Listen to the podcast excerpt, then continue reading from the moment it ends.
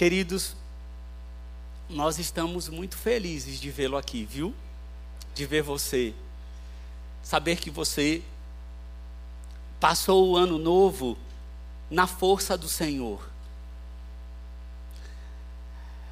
Não vou dizer que todos nós não tivemos problemas, situações difíceis, situações amargas, mas nós sabemos que no mundo nós teremos aflições, mas nós temos um ânimo que não vem de nós mesmos. Nós temos um ânimo que do céu vem. Um alimento que vem daquele que tem a mão forte, que sabemos que estamos em Suas mãos. E ao passar é, no culto da virada e ver o pastor Jonas dedicando a ministração do culto da virada, a pregação das boas novas da salvação, me chamou muito a atenção. Eu confesso que parei para refletir, porque quando nós olhamos a história de um pastor, por 20 anos designado a cuidar, a zelar por um rebanho, é muito comum nós nos enveredarmos por tantos temas, temos tantos temas nas Sagradas Escrituras de capa a capa. E muitas vezes, quando estamos continuamente caminhando com algumas pessoas, nós não costumamos mais repetir tanto algo. E é uma dádiva e é um presente de Deus quando nós temos pastores que não se cansam de pregar a simplicidade das boas novas da salvação. E foi isso que você provavelmente viu junto comigo no culto da virada. E quando eu vi toda aquela dedicação de tempo, a ministração voltado para a cruz, para a salvação, para que vidas importam. Essa foi uma frase que cravou em meu coração. Deve ter cravado no seu também. Vidas importam vidas importam.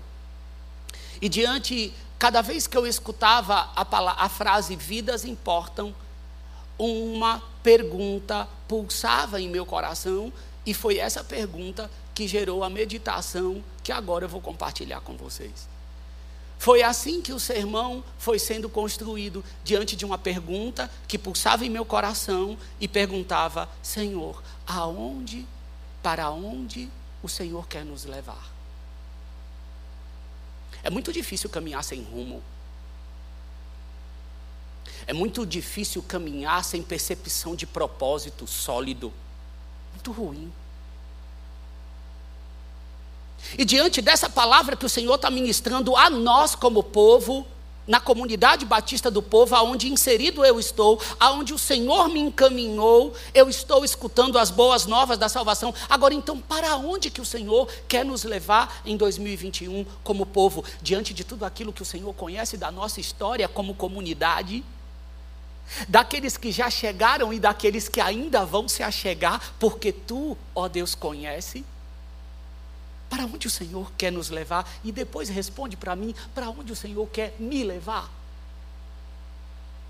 Porque eu sei que o Senhor é um Senhor que se importa como um povo, como um todo, e o está guiando e utiliza individualmente cada um de nós em seus propósitos. Eu quero viver o todo e quero viver o meu também. Não é assim com você? Senhor, aonde tu quer nos levar como comunidade? E aonde que tu quer me levar? Qual é a minha participação? Eu quero ela todinha. Eu quero cumprir ela no todo. E para cumprir ela no todo, só tem uma coisa que eu posso pedir ao Senhor de todo o meu coração: é me faz como Enoque. Enoque caminhou com o Senhor. É esse o versículo. Enoque caminhou com o Senhor. Poderíamos discutir horas sobre o que é caminhar com o Senhor. E feliz é o homem que consegue caminhar toda a sua vida, todos os anos, ouvindo sensível para ouvir o que o Senhor quer, para onde o Senhor quer nos levar e para onde o Senhor quer me levar. E então vem o tema do ano. Igreja, uma igreja saudável, cresce e edifica a si mesmo. Para uma igreja crescer, o evangelho tem que ser proclamado. Não tem como, não tem como a igreja crescer, não tem como. Talvez eu estaria, é, vamos dizer, precisando de alguns ajustes. Existe, porque o Senhor é todo poderoso, mas Ele decidiu que nos daria o privilégio de proclamarmos as boas novas da salvação. E enquanto eu proclamo as boas novas da salvação, eu vou tendo experiências de cuidado para com a minha vida eu vou buscando primeiro o reino de Deus e as demais coisas vão sendo acrescentadas e eu vou experimentando de um Deus que encheu o meu coração do que mais importa, que são vidas, que é a salvação de vidas e desfruto também das minhas ansiedades sendo lançadas nele e eu percebendo que cada uma delas estão sendo cuidadas e que o meu foco pode ser as boas novas da salvação que eu possa deixar o meu coração se encher de poder e graça. E aí então eu me lembro de Atos 1:8. Não tem como não lembrar, é uma marca para nós como povo. Atos 1:8. Mas recebereis poder. Recebereis o quê? Poder. Quando o Espírito Santo descer sobre vocês. E serão minhas testemunhas. Quando descer o poder do alto, o Espírito de Deus, a terceira pessoa da Trindade, que é Deus, descer sobre você, você vai receber poder. Poder para quê? Antes de falar o lugar, eu recebo para quê? Recebereis poder quando descer sobre vós o Espírito Santo para serem minhas testemunhas. Testemunhas aonde? Em Jerusalém, perto de você, em toda a Judéia em torno, em Samaria e até os confins da terra. Mas peraí, mas Samaria, samaritano não se dá com o judeu. Não, mas é para eles também a salvação, é para todos, é para todos os povos, toda tribo, toda raça, toda língua, todo aquele que vive deve adorar ao Senhor. E para isso o poder do alto desce. E quando desce então, são tantas coisas que podem ser feitas, tantos lugares que eu posso ir, tantas coisas que eu posso investir recursos, e então, nesse momento, eu posso me perder diante disso e olhar, meu Deus, são tão grandes os campos, são tantas coisas que passam na minha cabeça, para onde o Senhor quer me levar? E é necessário discernir o que acontece em cada tempo, e aí, mais uma vez, volta, não é? Enoque caminhou com o Senhor. Caminhar é escutar, caminhar é ouvir, caminhar é eu ter a sensibilidade de saber exatamente o que o Espírito Santo diz a todos, mas diz especificamente em meu coração. Ninguém pode fazer isso por mim. Isso vem da minha relação com o Senhor. Isso vem da minha caminhada individual com Deus. É um Deus relacional conhece cada um pelo nome. Não é um nome em bloco que está no livro da vida, é um nome. Paulo Frutuoso. Está faltando o sobrenome que eu não sei inteiro, mas está lá.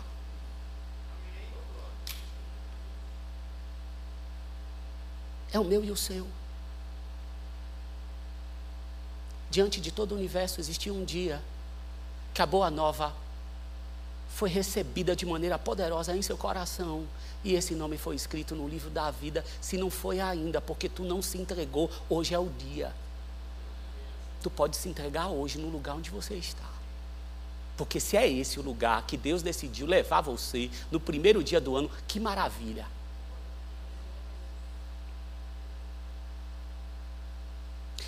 E Pedro estava preparado para discernir o seu tempo, porque quando o Espírito Santo desceu, aí foi um vuduns, porque começou, ah, mas querida, eles estão é bêbados. Ó, aí precisou de alguém com discernimento para dizer, ó, queridos, quer saber de uma coisa? Deixa eu explicar para vocês o que é isso. Só quem explica algo que é de ordem espiritual é quem é espiritual, entende? Quando estavam somente os onze, porque conforme o propósito de Deus, Judas se foi, Pedro sobre discernir o que Davi disse e dizer: Ó oh, pessoal, a gente precisa escolher mais um. Isso vem de onde? De conhecer a palavra e discernir a palavra no tempo, na minha família, na minha casa, no meu trabalho, aonde eu vivo, Ele fala comigo. É com base nisso que eu quero ler com vocês o texto que então, diante de para onde Deus vai me levar, você pensou que a gente não ia ler a Bíblia, né? Mas nós vamos ler a Bíblia. Você não vai poder dizer isso assim, ó, oh, pastor não abriu a Bíblia, vamos abrir a Bíblia. Em Atos 8, do 26 ao 40.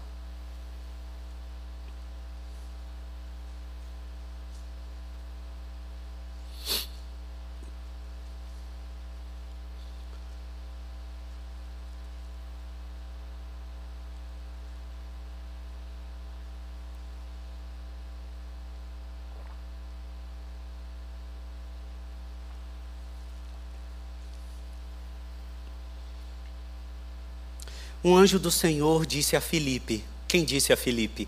Um anjo do Senhor. Aqui é anjo mesmo. Não é o Senhor em pessoa, como nós vemos em algumas situações de teofania. É um anjo do Senhor. Disse a Filipe: Vá para o sul, para a estrada deserta que desce de Jerusalém a Gaza. Ele se levantou e partiu. No caminho, encontrou um eunuco etíope, um oficial importante encarregado de todos os tesouros de Candace, rainha dos etíopes. Candace aqui não é o nome de uma pessoa. Candace é o nome dado a esse título, a rainha, parte da realeza africana. Por isso que é Candace, rainha dos etíopes. Esse homem viera a Jerusalém para adorar a Deus e de volta para casa, sentado em sua carruagem, lia o livro do profeta Isaías. Aí a gente se pergunta: como é que esse homem tinha um rolo? Naquele tempo a palavra de Deus era em rolo, pergaminho. Não era fácil acesso. Um estrangeiro um prosélito, alguém que deve ter olhado, se aproximado do judaísmo, mas é, não foi, provavelmente não foi aceito, porque estamos falando de um eunuco, quem tinha o seu membro viril ou os seus testículos castrados, não é? Devido a ter sido um auxiliar de um harém, porque provavelmente o eunuco aqui, ele foi auxiliar no passado de um harém. Porque para cuidar das concubinas e das esposas, o que, que era feito? Castrado. Então, por isso é que se dá o nome de eunuco. E era muito, não era incomum você dar um cargo de confiança a um eunuco como é agora, que ele cuida dos tesouros da rainha. Não é incomum. Era considerado uma pessoa é, de maior confiança, não tinha descendentes para você pensar em herança. Então não era incomum. Agora, incomum é um rolo de Isaías está na mão desse homem. Foi para Jerusalém. Dentro do coração já tinha claro para ele que o Deus de Israel é o único Deus. É o Deus verdadeiro. E é esse rolo que ele está vindo lendo em sua carruagem na estrada deserta que desce de Jerusalém a Gaza, estrada deserta. Os historiadores vão dizer que essa estrada, ela já estava em praticamente desuso. Já existiam outros caminhos. Quem sabe esse homem decidiu pegar essa estrada deserta para ser mais tranquila. Eu estou degustando esse rolo que está na minha mão eu estou lendo com vontade. Fui lá, adorei, mas estou com sede, eu estou com fome e, portanto, estou com rolo e quero uma estrada deserta para seguir. Mas nessa estrada deserta, nos desertos da vida, o Senhor também está. Estada tranquila, quero ficar só, só vírgula. E o Espírito disse a Filipe: aproxima-se dessa carruagem e acompanha. Então Filipe correu, a Bíblia diz que Filipe correu para a carruagem, ouviu o homem lendo o profeta Isaías e lhe perguntou: O senhor entende o que está lendo? Essa, essa simples pergunta que Filipe faz para esse eunuco que está numa estrada deserta é acompanhada de duas, de dois momentos fortes em seu espírito. Primeiro, um anjo do Senhor disse: vá para o sul. E agora, o próprio Espírito diz: ó, corre. Eu estou fazendo uma pergunta, mas a consequência dessa pergunta para esse eunuco vem do alto. Eu estou fazendo uma pergunta para alguém na terra, mas dirigido pelo alto. Ele respondeu: Como posso entender se alguém não me explicar? Assim convidou Felipe para subir e sentar-se ao seu lado. Agora, alguém alto oficial, alta posição, cuida dos tesouros. Chega, olha um viajante, que é viajante geralmente, né, gente? Você conhece como é viajante, não é? Não? Meio sujinho, não é? saiu correndo, deve ter suado, chega assim, ainda manda subir na carruagem, não é? Ele manda subir, sobe, senta aqui ao meu lado. O eunuco estava lendo essa passagem da Escritura. Ele foi levado como ovelha para o matadouro. E como cordeiro mudo diante do tosquiador, ele não abriu a sua boca. Em sua humilhação foi privado de justiça. Quem pode falar dos seus descendentes? pois a sua vida foi tirada da terra. O eunuco perguntou a Filipe: Diga-me, por favor, de quem o profeta está falando? De si próprio ou de outro? Ou seja, esse servo sofredor, você está me falando é de quem? É do judeu ou é, ou é de outra pessoa? É de quem?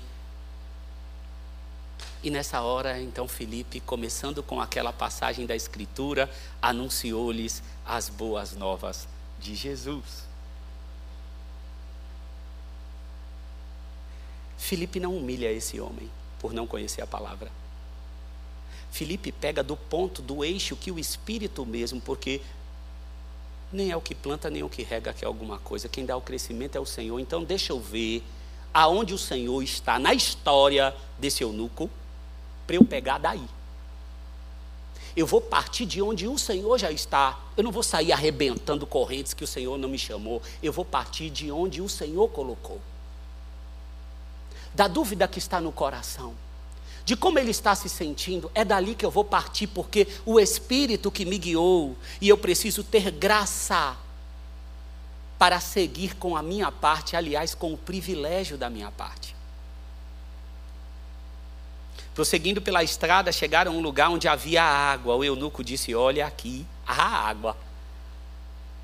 E aí, aqui eu fico imaginando que Felipe aproveitou o servo sofredor Isaías 53, e saiu dizendo: foi tudo.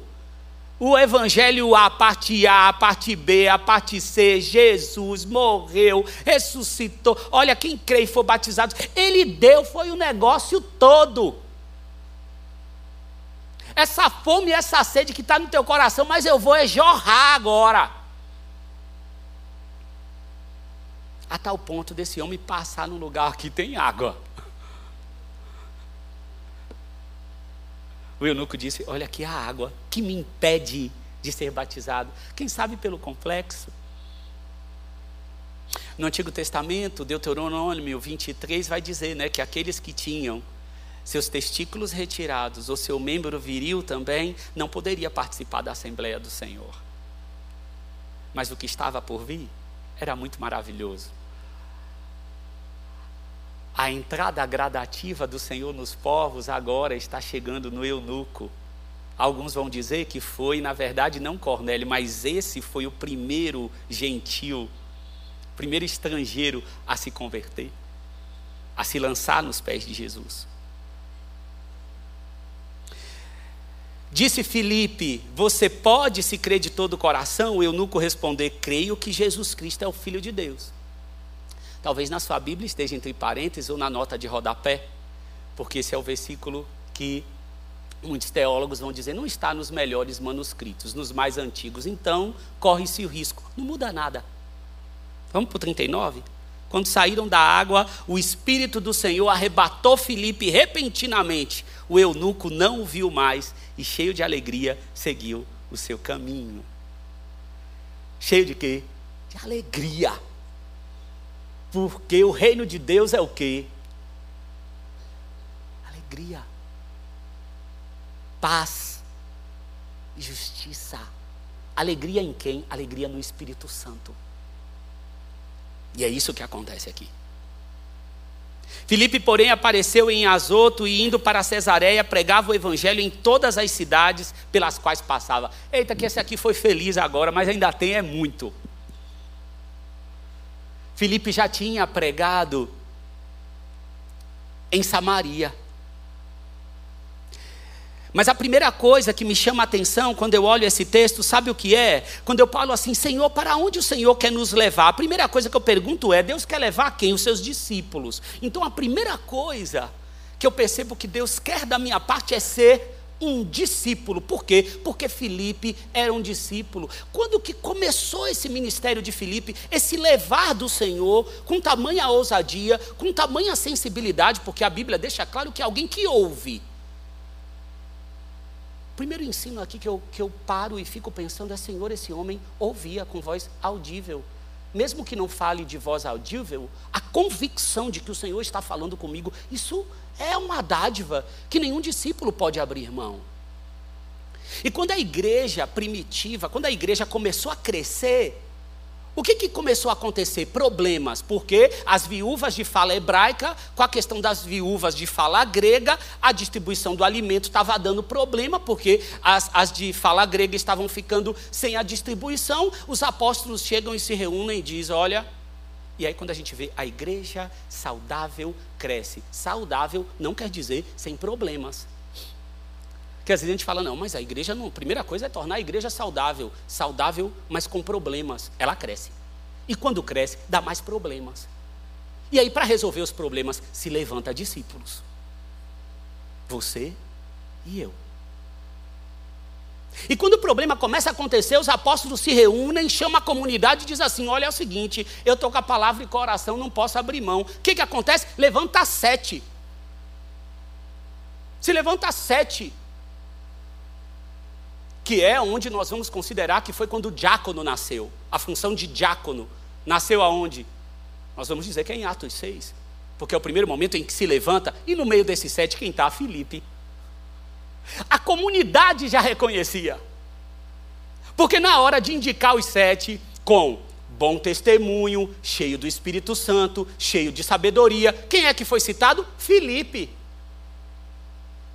Estevão, foram esses homens, não apóstolos, discípulos de Jesus, como eu e como você. Já havia um coração disponível, já havia um homem e uma mulher de bom testemunho, já havia um homem que abandonou o pecado. Havia ali um discípulo da gema. Opa, vou chamar aqui o carioca, não é?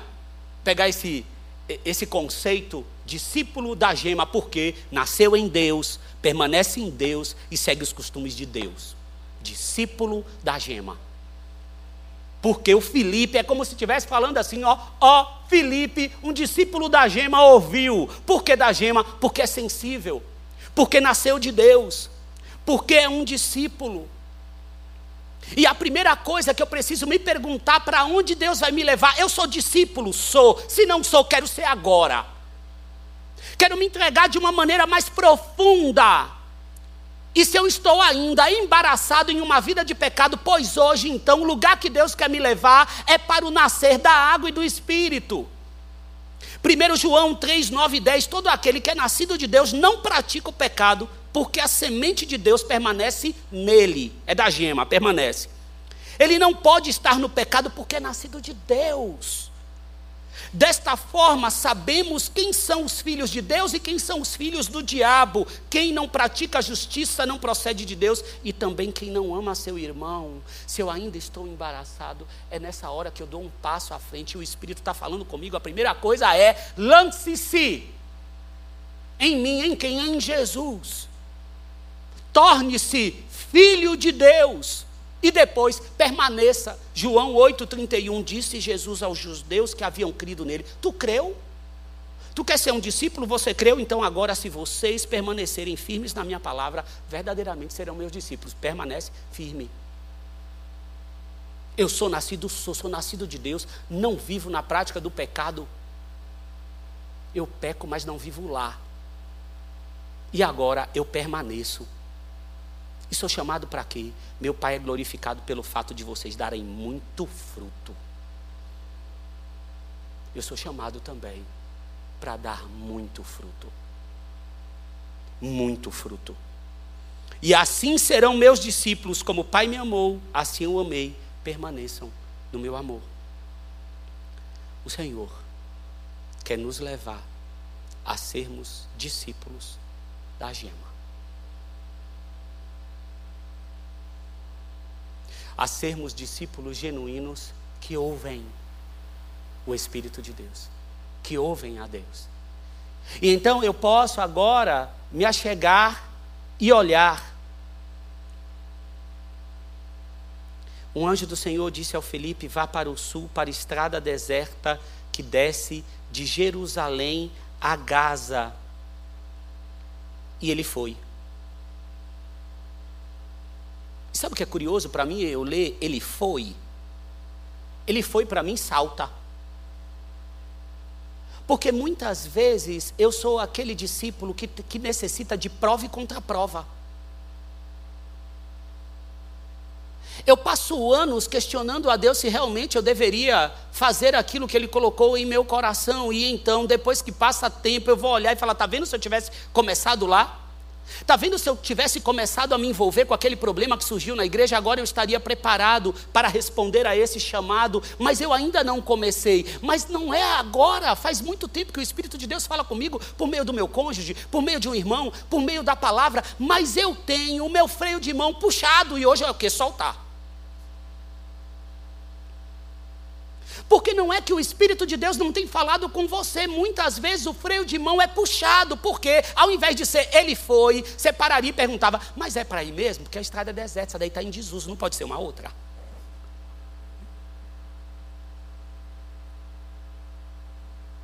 O Senhor me mandou para essa empresa, mas essa, querido, olha só, Senhor, tem uma vaga aberta nessa que é mais próxima, entende? Eu não vou precisar pegar dois metrô, um trem, uma balsa, um avião. É melhor eu esperar.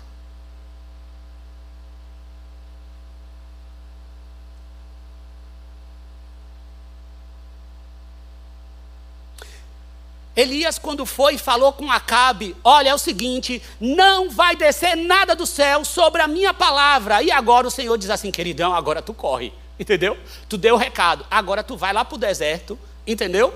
E tu vai ser alimentado pelos corvos e pelo riacho. Que, que a Bíblia diz que Elias fez? Foi. Entende? Foi.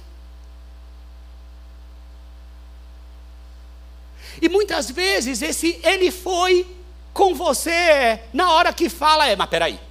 E aí, querido, vai ter todo um desenrolar e vai ficar uma vida. Uma vida. Enquanto isso a carruagem passa, o etíope foi, meu Deus. Entende? O Senhor disse, Ele foi, e Ele disse, Ele foi, porque eu ouvi, mas eu ouvi e obedeci.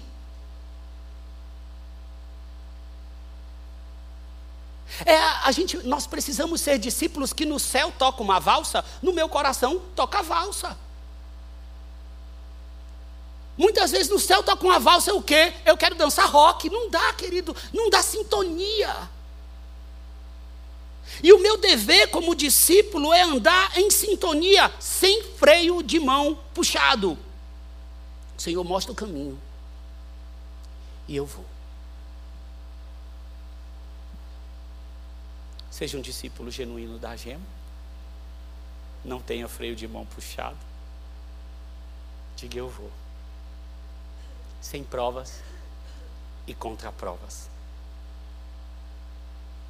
A outra questão que é importante é que ele era muito sensível ao tempo. Por que Felipe era? Porque quando a igreja começou a ser perseguida, não foi? Estevão morreu. Teve todo aquele apedrejar e tudo mais, apedrejou. Saulo estava pintando sete, devastando a igreja, puxando os homens para fora, matando, aprovou consentiu lá a morte de Estevão. Nessa hora, Estevão, que era um dos sete, igual Felipe, não estava nem aí, olha para o céu e vê a glória de Deus, não é assim? A face como de anjo, olha para o céu e vê a glória. É como se estivesse aí, não está nem aí para a crise, né? E diante dessa perseguição inteira, diante de tudo acontecendo, desse sofrimento, para onde que Felipe vai? Se manda para Samaria. Samaria, que lugar é esse? Simplesmente o povo que não se dava com o judeu, mas para onde? É para lá mesmo que eu vou pregar nesse momento. Porque quando a gente recebe poder de Deus, a gente vai para onde? Jerusalém, Judéia, Samaria, até os confins, e é para lá que eu vou. E Filipe começa a pregar com poder, com sinais, com maravilhas, até um mágico se converte. Não é?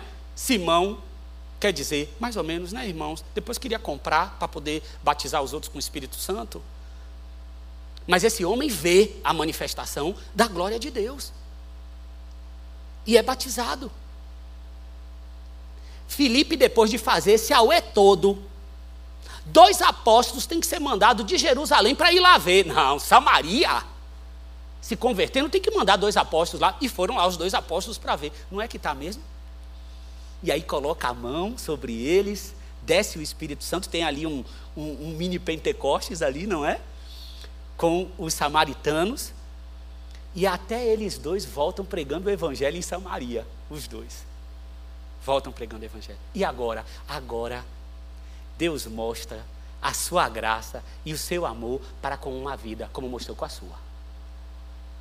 Porque muitas vezes a gente dá o valor a toda uma mobilização, a toda uma transferência de trabalho, a toda uma mudança de rota, porque é para multidões.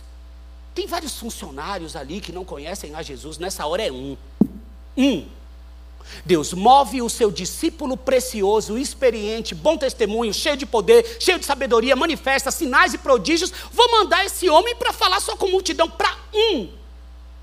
Se importa com um.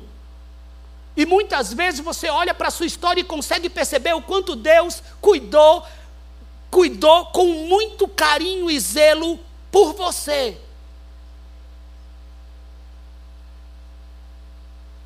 E aí, às vezes, a gente, a gente fala, é, eu tô, meu foco é assim, ó, eu fiquei desempregado.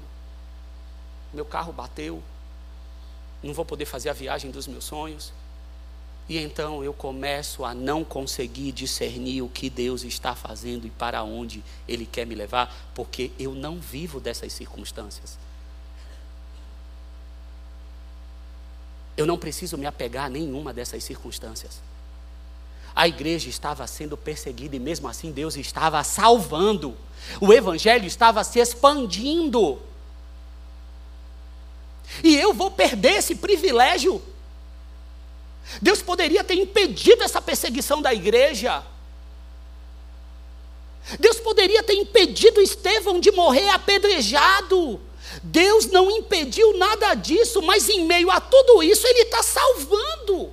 O Espírito está falando. Falando o quê? Vai lá resolver a questão da perseguição. Não vai lá falar com o etíope.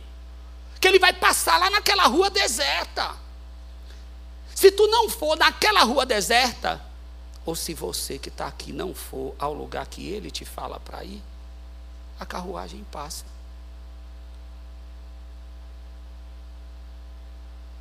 E quando eu lembro do texto da dracma perdida, eu me lembro da importância que tem uma vida para o Senhor. Não é assim? Ela tinha dez, perdeu uma. Uma valia o que vale um dia de trabalho do Império Romano, do Romano. Não era assim? Mas ela perdeu uma. O que, que faz? Não, não, nove é suficiente? De forma alguma, acende a candeia. Varre, vamos procurar. E quando ela acha, chama todo mundo para fazer uma festa. Porque isso é importante. Uma vida é importante. No momento que esse etíope falou, quero me batizar, o que, que aconteceu? Festa! Festa onde? No céu, porque a palavra declara a, a festa dos anjos do céu. E eu quero isso. A outra coisa é ter a agenda aberta. Você precisa ter a sua agenda aberta. Muitas vezes você não tem. A tua agenda está fechadinha em tudo aquilo que você projeta. O Espírito fala, o anjo fala, o anjo do Senhor com letra maiúscula vem e fala, mas assim, ó, eu projetei o meu dia. Não foi assim com o, o samaritano. Passou, aliás, aquele lugar ali era perigoso, o samaritano vai passando, quando ele passa, vê o homem caído. O que, que ele faz? Vai lá acudir, meu filho. Só que assim, não estava projetado isso aqui. Eu vou ter que parar agora para fazer isso? Vai, vai ter que parar e vai tomar bastante tempo. Não é pouco, não. Porque tu vai ter que acudir, tu vai tratar as feridas, agora tu vai jogar em cima lá, né? Do, do animal, vai ter que levar. Meu Deus, mas vai dar muito trabalho. Mas é, mas dá. Jesus com a mulher samaritana se importou com uma mulher e dialogou bastante, hein? E foi pelo caminho de Samaria. Não precisava ir pelo caminho de Samaria. Tinha outro caminho, mas foi. Agenda aberta. Sua agenda é aberta ou é fechada? É importante abrir ela para o Senhor. Se você abrir, você vai se surpreender. O que é ter uma vida guiada e guiado pelo Espírito. Tenha a sua agenda aberta.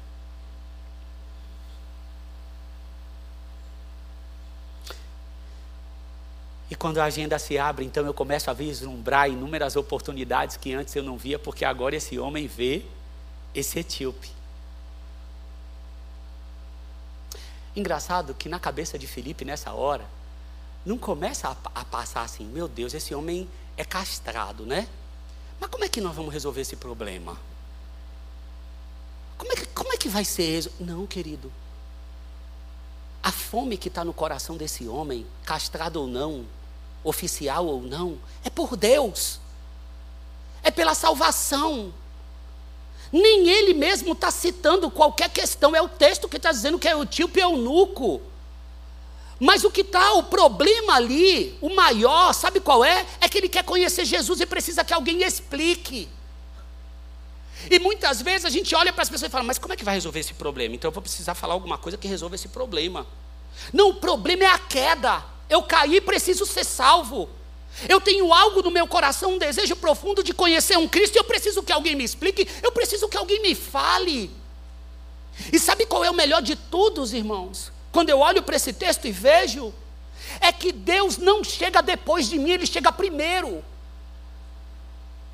Deus chegou primeiro na vida do eunuco, não foi Filipe.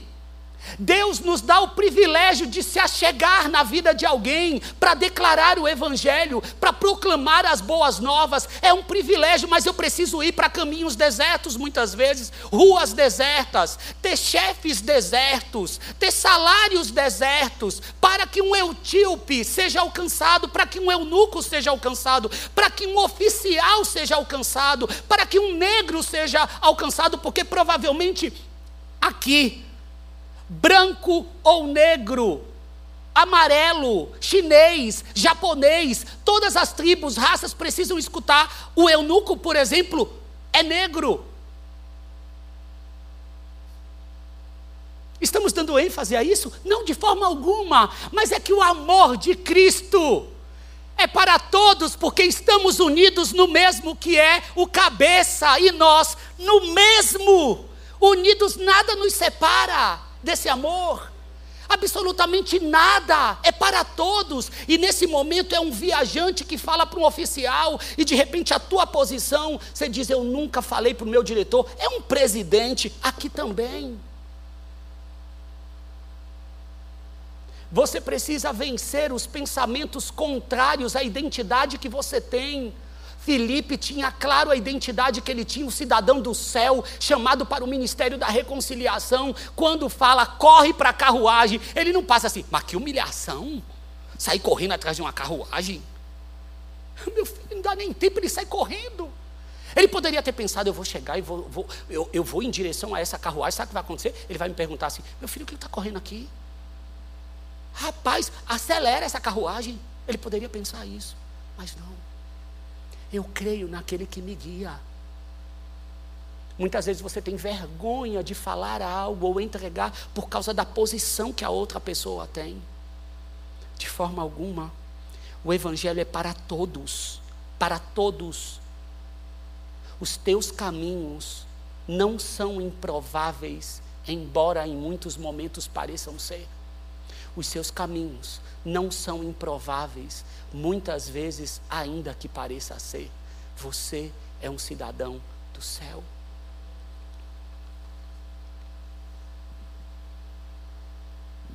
O Senhor chega primeiro. Em cada uma das vidas que Ele quer alcançar, Ele chega primeiro. Chega antes de você e de mim.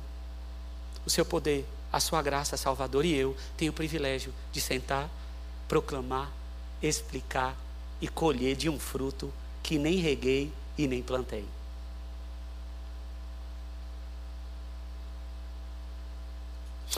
Para a gente caminhar para o final, é necessário humildade da nossa parte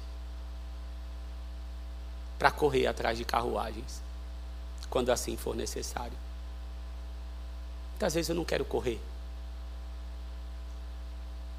Eu quero ter o luxo. Eu quero ter algumas coisas que não me foram concedidas. Mas nada, absolutamente nada, pode me impedir de correr para os caminhos do Senhor. Absolutamente nada.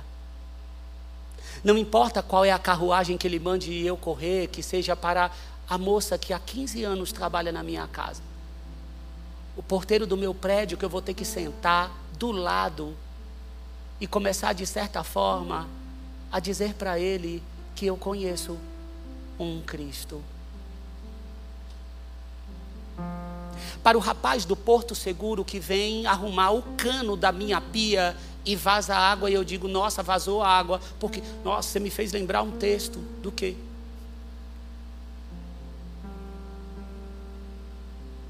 E ele vai perguntar: que texto, querido? Um texto que está aqui, você já viu a Bíblia? Não?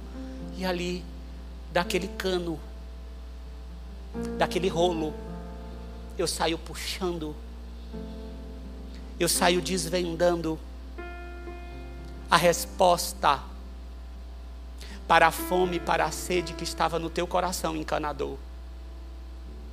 Que veio na minha casa, que improvável não é, porque eu conheço o meu Deus. Até o cano da pia da minha casa. Vai fazer com que eu abaixe lá e olhe também o vazamento junto com ele. Puxe as calças e possa olhar para ele e dizer: você conhece a água? A água que flui. A água que fará com que o seu comportamento mostre Cristo para o seu casamento. E então ele floresça. Porque o que eu tenho a te oferecer é a salvação e dela brota virtudes. Por que brota virtudes? Porque tem fruto. E o fruto do Espírito brota virtudes.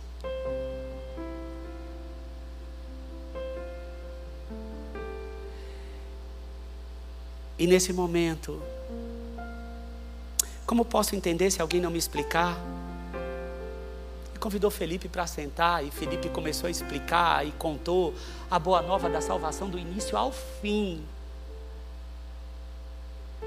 E sabe, queridos, muitas vezes você está na IBP e não percebeu, foi estruturada uma escola bíblica ministerial com vários livros da Bíblia sendo estudados de maneira exaustiva, e você fala, eu não consigo explicar algumas coisas. Nesse momento, Felipe precisou explicar quem era, quem era, do que, que o texto de Isaías está falando. E você vai precisar estudar também. Tirar tempo para estudar, eu vou me matricular. Mas antes, antes, sabe o que acontecia? Eu tinha tantas coisas como desculpas, mas não, eu quero escutar o Espírito de Deus e dentro da minha comunidade Ele está me levando para esse lugar aonde serei arauto, aonde proclamarei a salvação, aonde eu estiver e eu quero. Eu quero ter essa água fluindo da minha vida e então eu torno a minha agenda aberta, eu torno disponibilidade, eu faço disponibilidade acontecer, porque é para o meu rei, é para o meu mestre. Jesus, quando estava entrando em Naim, ele viu uma viúva. E naquele momento estava perdendo o seu único filho. E o que, que ele faz? Ele vai até a viúva. Quantas viúvas? Uma. Porque uma vida importa e vale a pena eu estudar, eu esmerar, eu conhecer os textos bíblicos, eu abrir a minha casa para as células, eu estar em um pequeno grupo, eu edificar o meu irmão, porque a igreja que cresce tem problemas e eu me levanto para resolvê-los. Mas eu também estou atento àqueles que o Senhor está acrescentando ao corpo e eu vou lá falar, mas eu não vou falar com o intuito só de que ele aceite Jesus, não. Depois eu vou saber se ele foi matriculado no curso de batismo, porque eu quero ver ele descer as águas. Eu quero ver ele se batizar, nascer para o alto, se entregar a Cristo, confessar de maneira pública. Eu vou acompanhar ele até o final. Como aquele samaritano fez, e ainda depois disse: Olha, se precisar de recursos para cuidar dele até o final, me procura. Eu não quero lançar depois a pessoa e que ela se vire, eu quero cuidar, eu quero fazer aquilo que Cristo fez. Eu quero ser como tu, Senhor.